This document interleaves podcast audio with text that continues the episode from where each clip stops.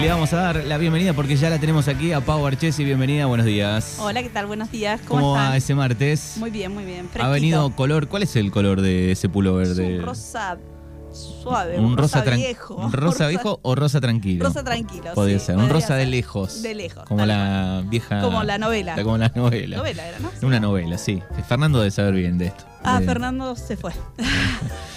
Bien, bueno, eh, edición de martes y, y corrimos la columna eh, por algo especial ayer. Sí, corrimos la columna porque este fin de semana se festeja en Espartillar la fiesta de la trufa.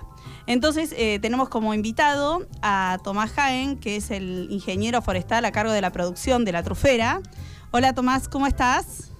Hola Paola, buen día, ¿cómo andan? ¿Todo Hola, buen día, día. Tomás. Bueno, gracias por Hola. atendernos unos minutos. Tomás. Bien, no, muchísimas gracias a ustedes. Sí, dime. Bueno, nosotros queríamos saber que nos hables un poquito de la trufa, qué es la trufa, dónde se cosecha, cómo se consume. Bueno, que nos des un poquito de información porque hay gente que lo conoce. De hecho, hice una encuesta eh, por Instagram porque yo generalmente en mi columna hago algunas encuestas para saber la gente qué quiere, qué le gusta, qué no. Bueno, hice una encuesta para ver cuántos conocían la trufa y realmente me sorprendió porque eh, el porcentaje fue bastante alto de conocer la trufa, pero bueno, yo no sé si la han probado. Después vendrían otras preguntas. ¿La probaste? ¿No la probaste? ¿Cocinas con trufa? ¿No Claro. cocinas con En, trufa? en algún zapping, en algún zapping en la tele, algún momento hemos visto en Discovery eh, los que Claro. recolectan trufas, ¿no? En, en Estados Unidos. Tal cual. Lo que pasa es que muchas veces por ahí confunden la- las personas la trufa, el hongo, que es lo que producimos nosotros, con la trufa de chocolate. Claro, no, esa no se cosecha. Porque, claro, exactamente. Más que nada porque las trufas de chocolate identifican la forma que son las trufas naturales en las que producimos nosotros, que es el hongo. Bien. Claro.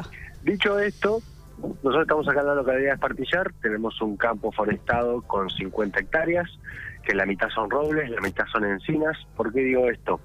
O sea, el hongo que nosotros producimos es un hongo micorrícico, esto quiere decir que está asociado a las plantas, sobre todo en las raíces de las plantas, ¿bien? Va a ir a explorar el suelo en busca de nitrógeno, fósforo, potasio y agua, se lo cede a la planta, y la planta a través de la fotosíntesis le va a ceder al hongo fotoasimilados o azúcares. Entonces hace una simbiosis perfecta, ¿bien?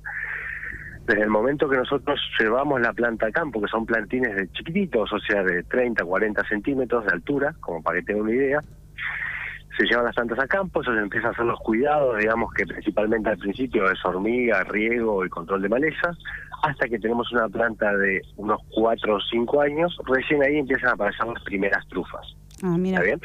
Recordemos rápidamente que es un hongo hipogeo, esto quiere decir que se desarrolla todo su ciclo debajo del suelo.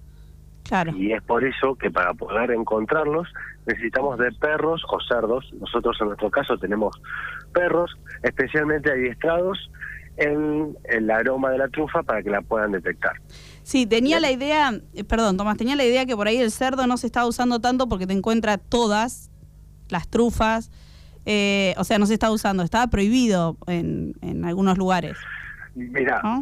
la realidad es que si nos remontamos a la historia, la evolución tanto del cerdo como de la trufa en sí, el Sí. vector natural del hongo es el cerdo. Claro. Cuando me refiero a vector es aquel animal que come la trufa, pasa por su aparato digestivo y cuando camina unos metros y después hace lo segundo, por decirlo de alguna forma, Sí. va des- diseminando las esporas. O sea que Que eso está bueno. el- eh, claro, exactamente. Ahora, en Europa se usa hay algunas truferas que usan cerdos, digamos, para recolectar las trufas porque los atrae naturalmente, digamos, Claro. los atrae. En nuestro caso, los perros, nosotros tenemos un staff en el campo, o en Trufas del Nuevo Mundo, tenemos un staff de nueve caninos, o sea, de nueve perros. Todos fueron adiestrados, digamos, por, por una persona que primero lo que hace es que identifica el aroma. En realidad, primero lo que se busca es qué es lo que más le atrae al perro, ¿está bien? O Claro. si es un juguete o algo palatable. En función de eso, qué es lo que más lo motiva al perro, va jugando con el aroma de la trufa y lo vas premiando, después que rasque y lo vas premiando. Al principio trabajamos de 3 a 5 minutos por día y después se va aumentando día a día la cantidad de minutos que trabaja con el perro hasta que el perro ya está listo para, Salir. para salir a cazar, digamos, o a Claro. buscar. ¿está Sí. A identificarlo. El, o sea, ¿y eso se hace en qué meses? A O sea, la trufas que cosecha. nosotros producimos, es la trufa melanosporum o la trufa negra de invierno, se hace durante los meses de junio, julio y agosto, y a veces se extiende un poco hasta principios de septiembre. Hay que ver ahí si el invierno se adelanta, se, se atrasa, ya es Claro. una cuestión más estacional que, que otra cosa. De meses del año. Pero la, claro, es, lo son, serían bien el invierno, serían casi, son casi 100 días. Ajá. La importancia que tiene la búsqueda o la, o la recolección es que nosotros recorremos las líneas de plantación o el bosque con Sí. los perros todos los días. Y al menos repasamos la plantación, o sea, toda la plantación, una vez por semana. Ah. Porque el hongo va madurando en diferentes etapas y cuando el hongo madura es cuando más aroma desprende. Y Claro. es ahí que al perro le es más simple poder identificarlo. ¿Madura y llega a un tamaño o, o puede estar maduro con un tamaño más chico? Porque bueno, sé que hay diferentes tamaños de trufa y, y, bueno, no sé eso cómo lo manejan ustedes. Claro, nosotros tenemos la a ver, las trufas se empiezan a formar, o los primordios de trufas se empiezan a formar a finales de noviembre, principios de diciembre. Algunas se forman a finales de febrero también.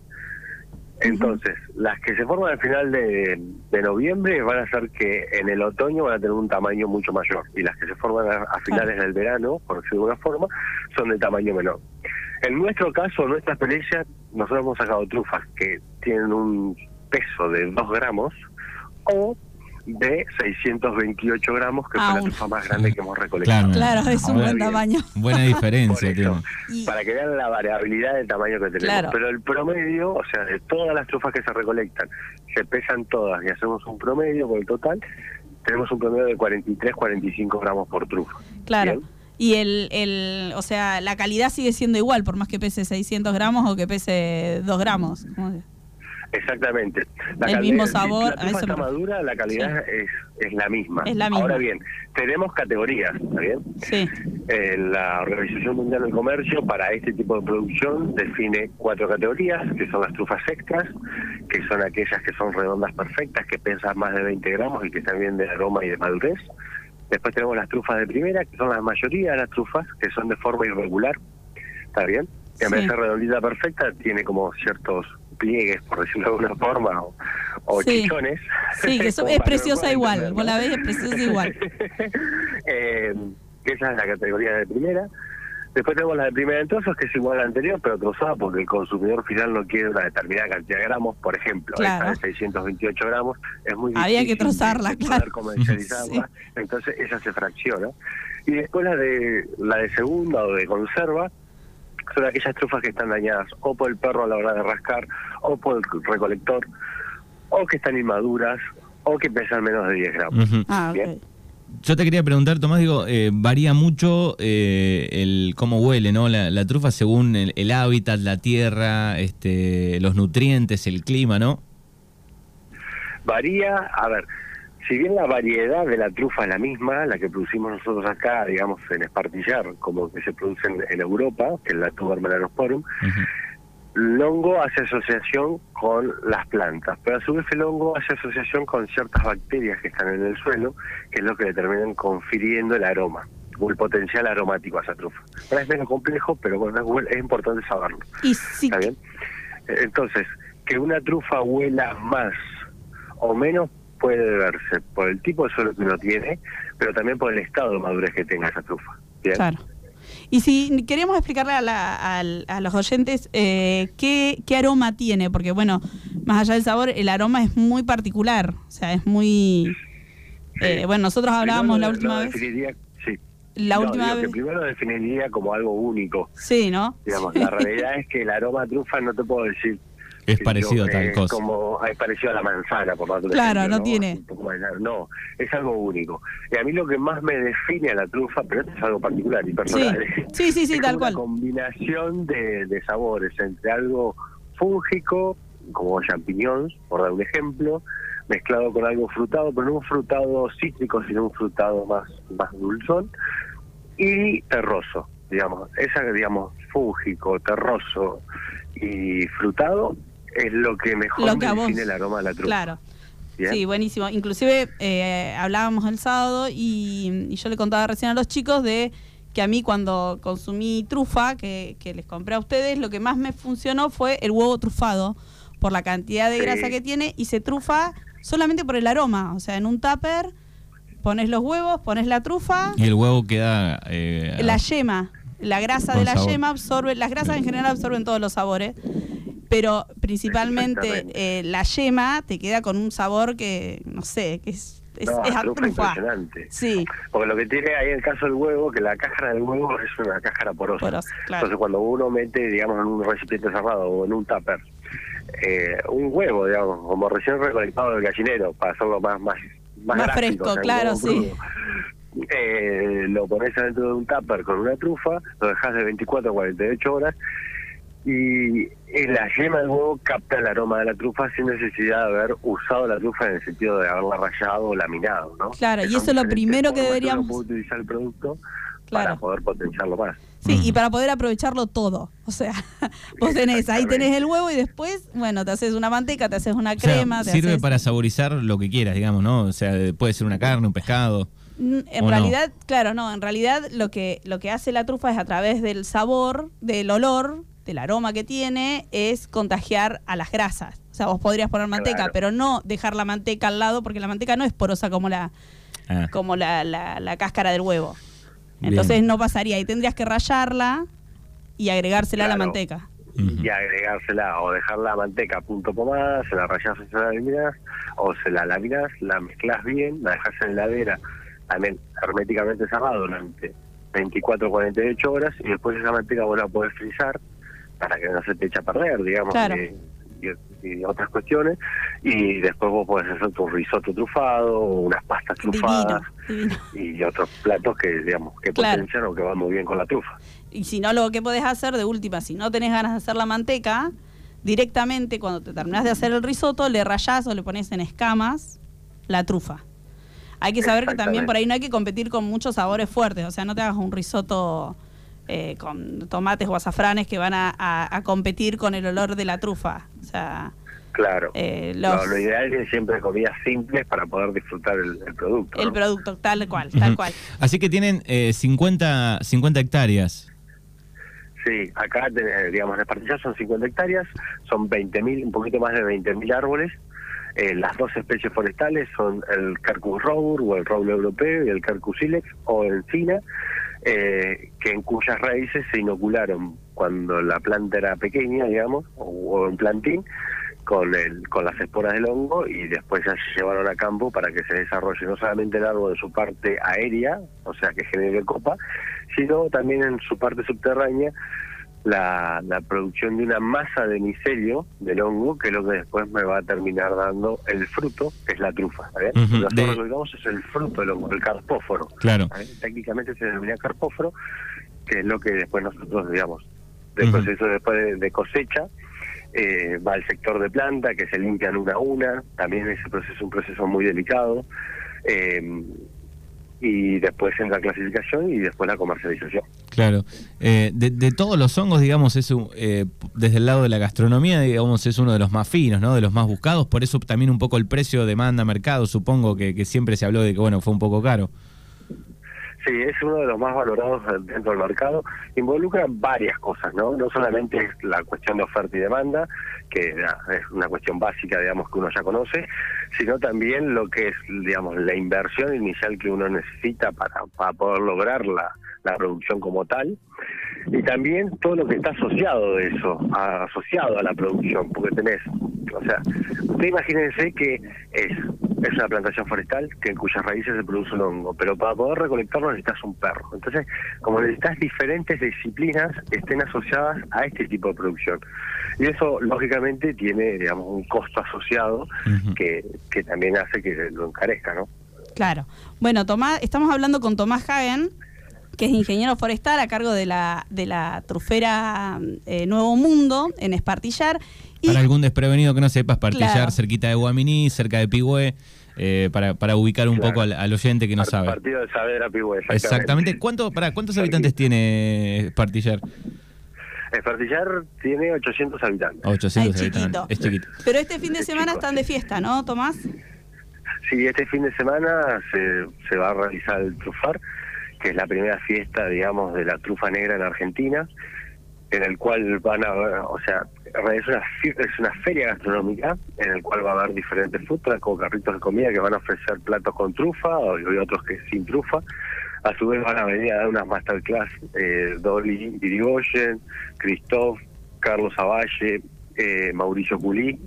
Eh, va a haber sommelier también dando clases sobre vino. Van a haber eh, escritores como Leandro Vesco presentando Desconocida Buenos Aires, que es un libro que describe muy bien todos los pueblos o pequeñas comunidades, sobre todo en el sudoeste de la provincia de Buenos Aires. Aquellos que no lo han leído, la verdad que está, muy bueno. Son todas historias cortitas de cada uno de los pueblos, así que eso está muy bueno también. Y también se va a poder ver en la plaza principal de Espartillar una demostración de cacería de trufa. ¿Bien? Ah, mira, qué bueno. Para aquellos que no la pudieron ver o que no lo pueden, digamos, no saben de qué consiste, eh, vamos a hacer una demostración de cacería de trufas eh, en dos momentos de- del día. Esto va a ser el sábado 18, el domingo 19, de 11 a 18 horas. Buenísimo. ¿Y la fiesta dónde se realiza? ¿En el mismo centro de Espartillar? Sí, exactamente. Se va a hacer parte del Club Esportivo Belgrano, que ahí donde va a estar la parte de mercado que nosotros denominamos, que ahí van a estar productores de, de oliva, de quesos, de nuez pecan eh, y otros productos más, miel, etcétera, etcétera, Genial. etcétera. Enfrente del club hay un Zoom grande, que es el Zoom de la escuela, donde se van a dar las masterclass, que ahí son las clases de, de los chefs, que algunos van a hacer demostración de cocina y algunos de degustación. Obviamente por ahí la degustación no, no va a ser, digamos, amplia para todos, porque Sí, sí, porque eso va en función de la cantidad de gente que venga, ¿no? tal cual. Eso Esperemos que mucha. Eh, claro, que creo que va a ser mucho. sí. Eh, después van a estar, eh, van a tener un stand la gente de la Ligot de Pihuel, los de la Carbonada, de la fiesta de la Carbonada, que se hace todos los años también acá en España, van a tener un stand. Ah, se hace la fiesta de la Van carbonada. Mira, todas esas cosas de la ligot, tanto como la carbonada, hemos estado hablando en esta columna. La carbonada, un plato típico, para quien no recuerda, un plato típico romano. Y la ligot es Claro. como un puré muy chicloso que se hace con queso tom o tomé, no me acuerdo cómo, cómo se Sí, pronuncia bien, eh, Bien. francés, de una guarnición. Bien. Y te- eh, sí, es muy rico también. A mí me gusta el puré y sobre todo los quesos, ¿no? Pero Sí. me parece muy rico. Y el domingo como cierre va a estar lo- la cofradía del omelette, que va a ser un pequeño omelette, digamos, trufado también. Qué bien. Muy O sea que un rico. fin de semana... eh, Completo, pura gula. Espectacular. Bueno, entonces invitamos a todos para que se acerquen a Espartillar, para que apoyen y vayan a la primera fiesta de la trufa. ¿Hay alguna, ¿Hay alguna página en, en Facebook, en Instagram, donde la gente puede sacar más información por si este fin de semana piensa salir, viajar un poco, ya que es fin de semana largo? Y ahí pueden entrar a, a la página nuestra de la empresa, que es www.trufasdelnuevomundo.com, donde ahí está todo detallado lo que es el link, digamos, para lo que va a ser la, la fiesta, con el programa bien detallado y demás. Yo de última, después eh, yo se los envío, se los hago llegar el programa, eh, lo que es, eh, digamos, el programa bien de la fiesta. Y como es la primera, la realidad que todavía hay mucha cosa digital que no, no, no terminamos de, de desandar, pero pero bueno, eh, no, o sea que no hay una página oficial de la fiesta como tal, ¿no? Bárbaro, bárbaro. Entonces lo que vamos Pero a hacer, de, vamos... digamos, de, de la Municipalidad de Saavedra o de nuestro Instagram o de nuestras páginas oficiales, tanto de la Municipalidad como de Trufa Nuevo Mundo, van a poder encontrar toda la información de, de este evento. Bárbaro. Bueno, entonces vos nos pasás bien la información, igual nosotros lo vamos a estar subiendo a nuestras redes, a Instagram y a Facebook, tanto de la radio como el mío personal. eh, para, para que bueno, para que se acerquen, para que prueben, para que se animen, que está buenísimo, que es un producto que, que por ahí a uno le parece tan extraño, tan lejos, y está acá nomás. Sí, sí, la verdad que el proyecto está buenísimo. Cuando arrancó Está ahí, bueno. 2011, 2012. Exactamente, sí, en el 2012 hicimos las primeras plantaciones de, de árboles. Bien, me quedó una pregunta de hoy. Eh, viendo los documentales alguna vez, vi que eran también muchas hectáreas eh, en Estados Unidos, eh, mucha seguridad y mucha cámara había. ¿Por qué se las este, tenían miedo de que se las roben? ¿Acá pasa lo mismo? ¿Hay un poco de seguridad o no? Acá tenemos cierta seguridad, no tanta como por ahí pueden ver en Europa o en Estados Unidos, por una cuestión de tradición. ¿Está bien? Claro. La Argentina no, no es muy tradicional en el consumo de hongos en términos generales, ahora lentamente cada vez más, pero digamos como que no está muy presente por ahí en, las en los platos gastronómicos típicos de la Argentina, o por lo menos la sensación que yo tengo. Vos corregime, Paola, cualquier cosa. No, no, no, no, no, no, en la Argentina en general no, no, no es algo típico. De hecho, yo te contaba de que por ahí cuando alguien ha viajado, cuando he tenido la posibilidad de viajar, me he traído algún aceite, alguna manteca, que es lo más básico que hacen, o se Claro, hace, y que se puede traer, porque por ahí traer la trufa en sí no, o sea, comprarla- No pasa el control. No, no, y aparte que tampoco es tan económico traerte una trufa, o sea, es como tu regalo, autorregalo muy, muy preciado. Entonces, sí, eh, he tenido la oportunidad de por ahí de probar aceites y existe otra trufa que es la trufa blanca también, Claro. Eh, que se usa también mucho en Europa. No sé si acá hay producción de trufa blanca. No, no, por el momento no, no, no hay producción. No, se están haciendo ensayos para poder producirla por fuera de su región natural, Claro. pero todavía no se ha logrado a gran escala. Claro. O sea, se, se produce, pero no llega a ser redituable todavía. No están terminando de, de la técnica. Pero volviendo a la pregunta inicial que me habían hecho con respecto a la seguridad, hay cierta seguridad, pero uno tiene que meterse, digamos, en el historial, ¿está bien? Si uno va a España, por ejemplo, o a Francia, en las comunidades chicas, como puede ser Espartillar, hay muchos truferos, ¿está bien? Y cada uno de esos truferos tiene su propio perro. ¿Pero por qué? Porque en sus bosques nativos mm, se genera trufa. Entonces Claro, cada uno no tiene necesitan hacer plantaciones, Para claro. ir a buscar trufa. ¿está Claro. Acá en la Argentina, por el momento, solo tienen los perros truferos los que tienen las empresas. Claro. Entonces es muy difícil de poder encontrar una trufa si no tienes un perro que te la marque. Claro. Claro. Entonces con respecto a Un seguridad perro todavía entrenado. es, tranquilo, claro. No es poca cosa. Claro. Bueno, genial. Exactamente. Bueno, Tomás, te agradecemos por estos minutos. Recordamos entonces este 18 y 19 de junio la primera fiesta de la trufa negra en Espartillar. Bueno chicos, muchísimas gracias y desde ya están invitados a la fiesta y si algún otro momento del año, porque justo este fin de semana no pueden venir, les hago la invitación formal para que vengan al campo y puedan vivir la experiencia de cacería de trufas. Bueno, muchísimas Buenísimo, gracias, Tomás. gracias. Muy amable y No, gracias muy, muy claro en todo. Dale, muchísimas gracias. Muchas gracias. Chao, chao. Bueno, las 11.24 minutos. Me gustó, ¿eh? Me gustó esta charla Muy bueno. este, y que esté tan cerquita esta fiesta, esta producción, esta idea de, de estas cosas. Y más que nada para el que no se anima a comprar la trufa por la página, que después la vamos a estar subiendo a las redes, eh, está bueno, eh, nada, ir, probar, ver de qué se trata, es algo diferente, es para pasar un fin de semana eh, distinto. Eh, recordamos que se hace el sábado y el domingo, el 18 y 19, en Espartillar. Eh, y bueno, nada, que se animen a probar cosas diferentes y comer rico. Muy bien. Arroba Pau Cocina. Todavía Sí. está cocinando. Arroba, eh, arroba Pau Barchis y Cocina. Pau Barchesi Cocina. Ahí la pueden ubicar. Todavía están a tiempo. Sí, todavía estábamos a tiempo para el Día del Padre. Pero no sabía de me hablabas. Sí, para el Día del Padre también tenemos un box muy lindo donde hay una mezcla para brunch de cosas dulces y saladas. Eh, el box eh, tiene budín de limón con frambuesas, tiene alfajores de maicena, tiene un alfajor eh, relleno con dulce de leche, marrón con baño de chocolate con maní, tiene una focacha con mortadela, tiene unos chipá extra large con eh, jamón y queso. Y de regalo una trufa negra. Y bueno, también la trufa. Bueno, gracias. Buenísima la nota de hoy y nos encontramos el próximo lunes. bueno, muchas gracias.